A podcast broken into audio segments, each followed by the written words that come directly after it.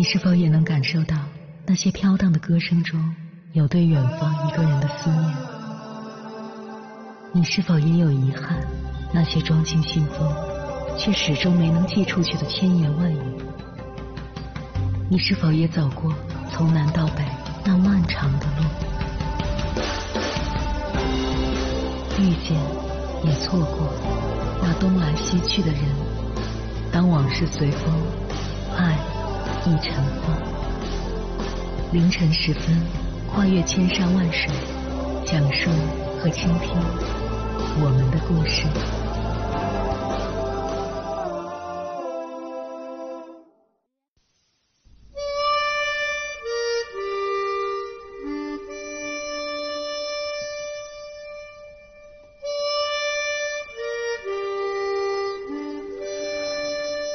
欢迎回来，各位夜行者，这里是正在直播的中国交通广播心灵夜话栏目《千山万水只为你》，深夜不孤单，我是迎波，我要以黑夜为翅膀，带你在电波中自在飞翔。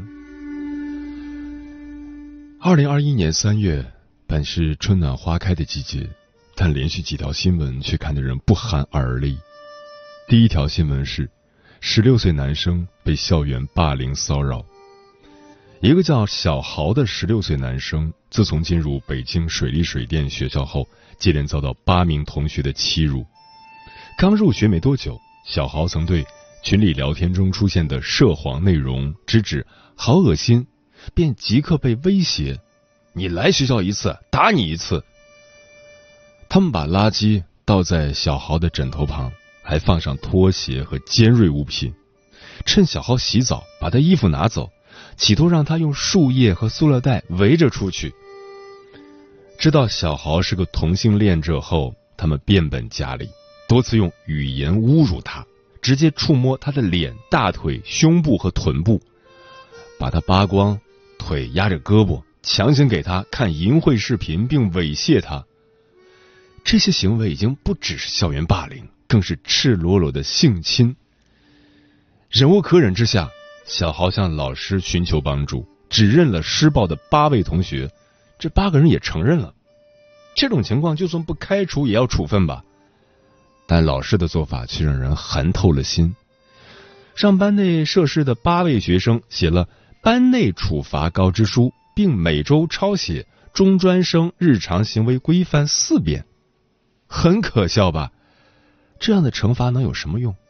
事后依旧有人掐他脖子，把他推到墙壁上。还有一次，小豪收到了死亡建议：“你多久自杀呀？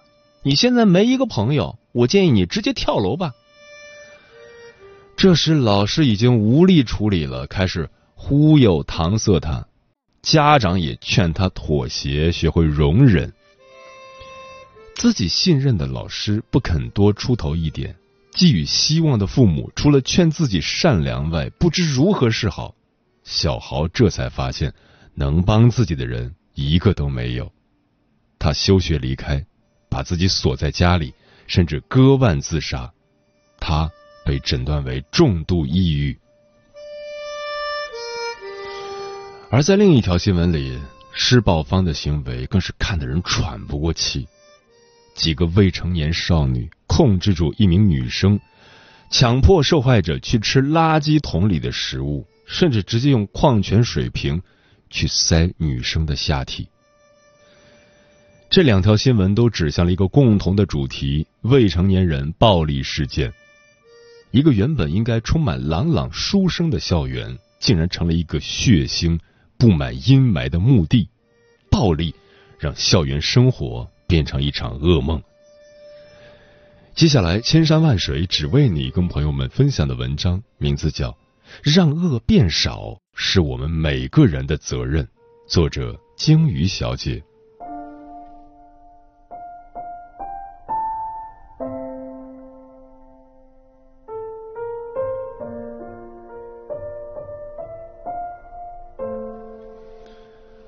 我最近才发现。大家对校园暴力的想象力太贫乏了。要知道，雪崩的时候，没有一片雪花是无辜的。每次看到校园霸凌事件，最让我心寒的除了事件本身，还有每个明明有能力制止暴力，在受害者掉入深渊时拉他一把的人，关键时刻却选择了息事宁人。在电影《无声》的海报上，所有主角的照片都被捂住了嘴，既说明了他们的先天条件，他们是一群聋人，有口难言，也预示了他们的遭遇，他们受到校园暴力的侵害，但有苦难诉。电影里，男主张成刚转学没多久，就发现校巴后座上有一个欲盖弥彰的隐秘角落，女孩贝贝被蒙住头。一群男孩子在角落里对他动手动脚，甚至脱掉他的内裤。周围的人明知道后面在发生什么，但没有一个人上前阻止。随车老师鄙夷的往后一看，便别过头去。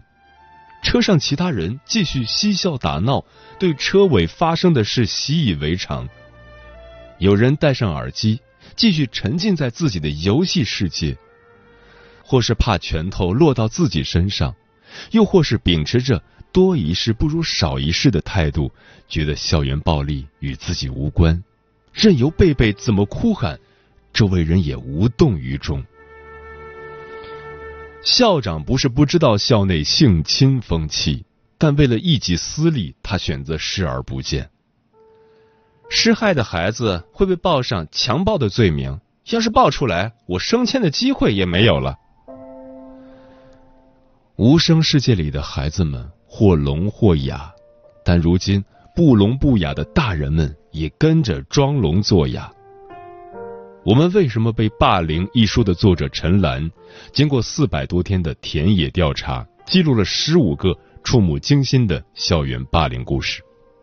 他在书上写下这么一句话：在多数派眼里，不合群的少数派永远是可怜的猎物。他们同情受害者，因为怕自己成为那个可怜的人；他们无视受害者，因为不想惹上麻烦。这是我们大多数人的缩影。从小被教育管好自己就好，不要惹事，最好事不关己，高高挂起，所以忍气吞声，视而不见。但其实，隐忍无异于纵容和默许。他让施害者有了变本加厉的底气，让受害者雪上加霜。校园霸凌事件中，旁观者不过是隐形的施暴者。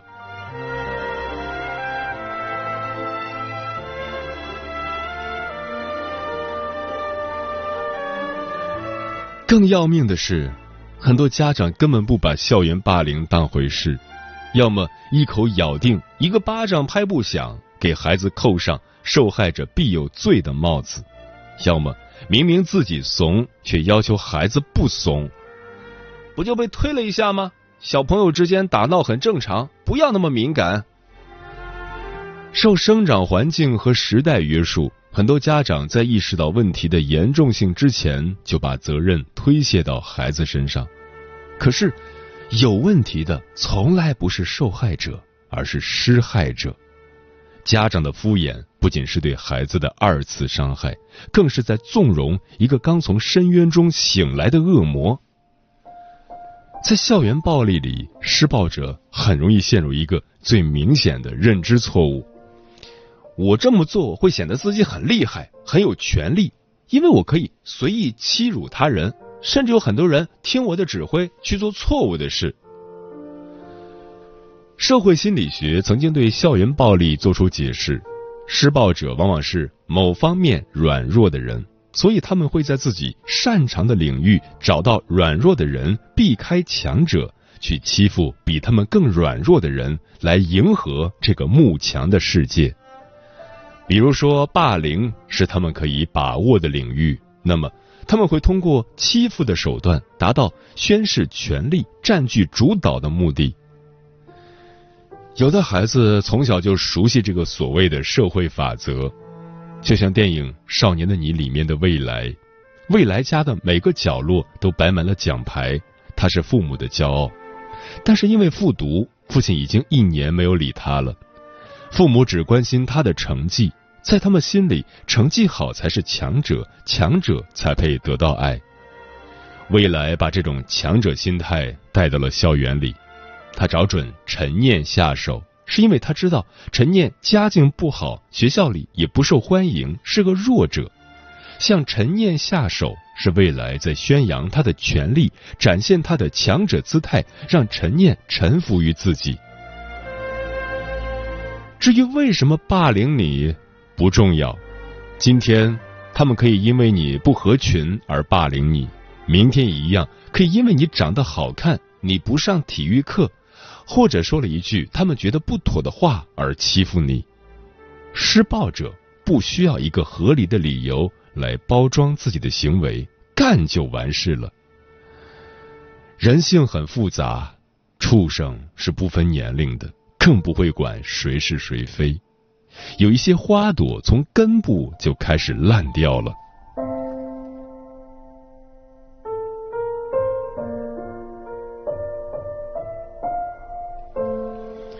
和陌生人说话，有一期节目，请到了温岭神女王晶晶。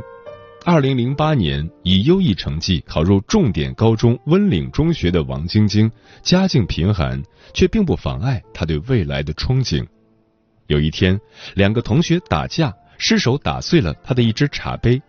同桌用调侃的语气对男生说：“王晶晶这个水杯三百万，你们惨喽！”这句话不知被谁大做文章，最后在贴吧里火了。全校同学都在上面添油加醋，关于王晶晶的故事越来越多，最后汇聚成了一段经历：小学就开始整容，男朋友不间断，长得像凤姐，裸照等等。在别人的眼中，她从一个人变成了一个畜生。二零一一年高三上学期，王晶晶因抑郁症休学，她吞下四十多颗抗抑郁药物自杀。被父亲救了下来，他在家里打开煤气自杀，幸好也被及时救了下来。一句玩笑话成了王晶晶此生的噩梦。从那以后，他很难去从事现实中的正常工作，只能选择自由职业。十年过去了，王晶晶结婚生子开网店，但他一直在躲。他说：“我该好好的受着欺负。”被不断的在社交网络上认出、嘲讽，最好一言不发的受着，当一辈子的过街老鼠。攻击如影随形，从未消停。有人在网上诋毁他，说他网店里卖的都是假货，捏造莫名其妙、无凭无据的借口污蔑他。对一个网店店主来说，这是在赶尽杀绝。他真的怕了，这次。他不求别人理解，只求一条活路。在遭受了将近十年的精神暴力后，王晶晶选择了维权，把当年在学校论坛带头攻击他的校友蒋某告上法庭。最终，蒋某因为诽谤罪被判处拘役两个月。很多当年跟风的同学得知消息后，纷纷向他道歉。但面对这些迟来的对不起，王晶晶并没有感受到多大的温暖。就像自己所说的那样，我的学业被毁了，性格大变了，无法再相信任何人，还得了抑郁症，造成了一个这么大的结果。可把每一个人单独拿出来看，可能只是骂了我几句，打了我几巴掌，好像都不是什么大事。当年每个人在这把火里都没添太多的柴，而我的房子却被烧掉了。而我却不知道该去恨谁，我找不到负责人，我不知道该找谁讨说法。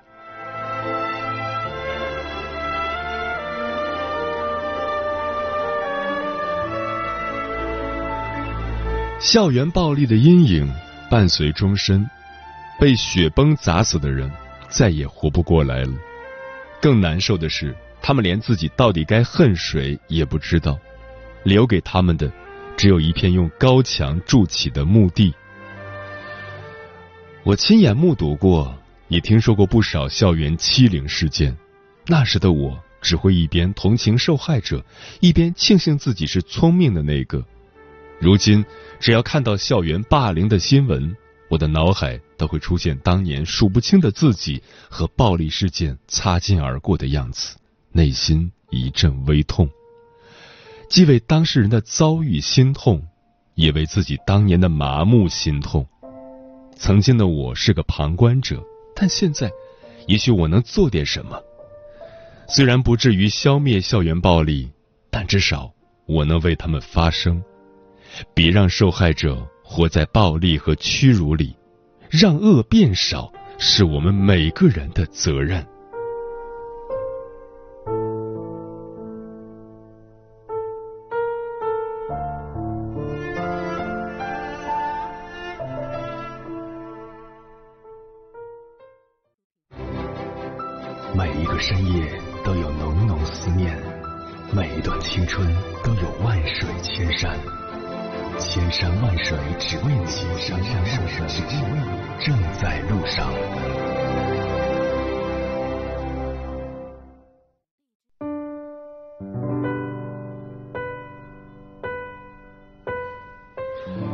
感谢此刻依然守候在电波那一头的你。我是迎波，今晚跟朋友们聊的话题是：当孩子遭遇校园暴力，对此你怎么看？微信平台中国交通广播，期待各位的互动。龙哥说，太多太多的校园暴力是由于孩子关闭了和父母之间的通道，宁愿面对校园暴力，也不愿面对家庭软暴力。作为父母，想想你平时对孩子的态度，想想孩子面对你的时候是否噤若寒蝉，想想你有多久。没有和孩子平等交流了，也许你的孩子正在被欺负。王伟良说：“因为单亲家庭被送到了寄宿学校，噩梦一般的十年一直在校园暴力中度过，直到现在也忘不了。从品学兼优的学生到一个普普通通高中毕业生，说不恨那些人是假的。后来自己自强不息，拿下了跆拳道和柔道黑带，也有了一份不错的工作。”人生还能重新开始，但是记忆无法磨灭。大洋说：“我也是校园暴力的受害者，现在已为人父，但是我从来不会忘记当初打我的那几个人，这辈子都忘不了。如果有机会，我绝对会将原来受过的屈辱十倍百倍的奉还。请不要劝我善良，你不是我，你不懂我经历过什么。”电波里的小五说：“对于校园霸凌，忍无可忍，无需再忍。小孩施暴没有自制力，为保护自己，可以勇敢的告诉老师、告诉父母、告诉爷爷奶奶、外公外婆、告诉警察叔叔，让更多的人来约束这些小屁孩的恶。”沉默少年说：“作为父母，孩子遇见校园暴力，一定要给予孩子肯定和帮助，要让孩子站出来。”勇敢的对校园暴力说不。双亲小妹说：“一味的纵容只会滋生罪恶的扩大，孩子不知轻重。做父母的要教会孩子，首先不能欺负别人，其次别人欺负自己时要懂得自保。生而为人，我们不能要求别人和我们一样善良，但我们一定不能主动去欺负别人，这是教养，也是涵养。”专吃彩霞的鸟儿说：“作为家长，平时一定要告诉孩子，受到欺凌时，最好不要表现出害怕或哭泣，勇敢、坚定，而且明确的告诉欺凌者停止他们的行为，然后走开，及时向老师、家长及警察求助。”无为而为即可为说：“受原生家庭的影响，有些孩子成了校园霸凌的施暴者，他们大多数缺少关爱，没有安全感或归属感。”不被父母重视，父母也应该多关心孩子的心理问题，不要让孩子成为被霸凌者，同时也别成为施暴者。如雨天似晴天说，当孩子受欺负了，简单的教他以暴制暴不是上上策，这个时候，孩子能说出来比打回去更重要，化解矛盾比发泄情绪更重要。我们应该问问孩子的想法，尊重孩子的感受，保护孩子的自信，引导孩子解决问题，是父母应有的态度，也是对孩子最好的支持。嗯，如果遇到了校园暴力，该怎么办？最高人民检察院给出的是 NOT 原则：N 代表 No 不，O 代表 Off 离开，T 代表 Talk 说。即勇敢面对，抓住机会逃离，大胆的说出来，我也建议大家积极寻求老师和家长的帮助，必要时可以拨打幺二三零九检查服务热线，或者通过其他的正当手段，如进行法律咨询、报警等，维护自己的权益。可在现实生活中，大家真的会参照这样的原则去面对和处理这些欺凌事件吗？又会收到想要的结果吗？答案是未必。施暴者、受害者、校方、家庭。未成年人欺凌事件中的每一环里，每一环不同的选择、不同的处理方式、不同的处理程度，都会带来完全不同的结果。对一些受害者们来说，仅仅是回忆起他们所经受的一切，就已经是对身心的又一次折磨。而向老师、家长求助，是比下下策还不如的下下策。没用的，老师只会各打五十大板。我爸妈问我怎么人家不欺负别人，只欺负你？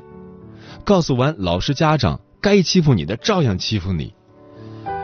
问题究竟出现在哪儿？根源或许在我们每一个人身上。就如李尚龙在《刺》这本书中所写的，大多数人对暴力抱冷漠的态度，因为我们从小就被教育事不关己，高高挂起。我们没有施暴，只是在欺凌事件的冲击下选择了避害。选择了沉默，又或者是短暂的发生，然后那些声音在层出不穷的校园暴力事件中被消磨干净。我们开始对这些事件习以为常，渐渐的只剩一声叹息：“唉，怎么又一起欺凌事件？”于是，在不自觉、不主动的情况下，我们的沉默变成了另一种意义上的默认，我们间接的站到了施暴者那边。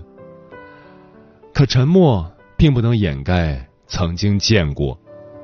袖手旁观的我们，没有及时伸出援手的我们，何尝不是在对受害者的心灵和精神进行另一种意义上的施暴？而当曾经的未成年人逐渐长大，开始步入社会，校园欺凌会不会演变成另一种职场欺凌，又或者是另一种为了显示自己的强大权威而进行的 PUA？到那个时候，我们这些沉默者的生存空间也将愈发狭窄。我们又将站在何种立场去质问？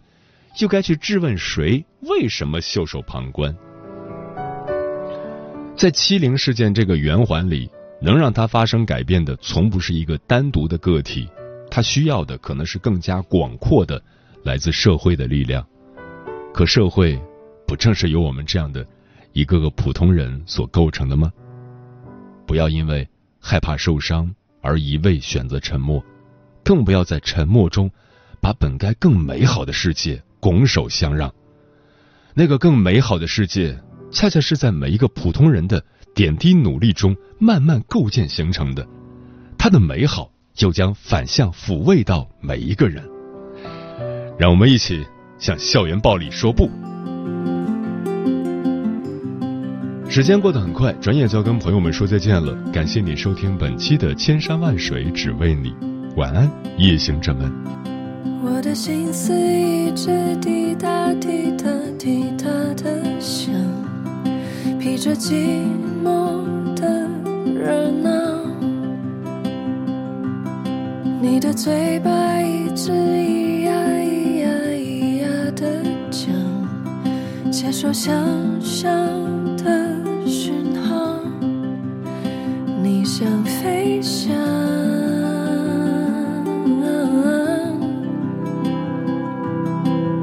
盘旋在这天空之上。我想飞翔。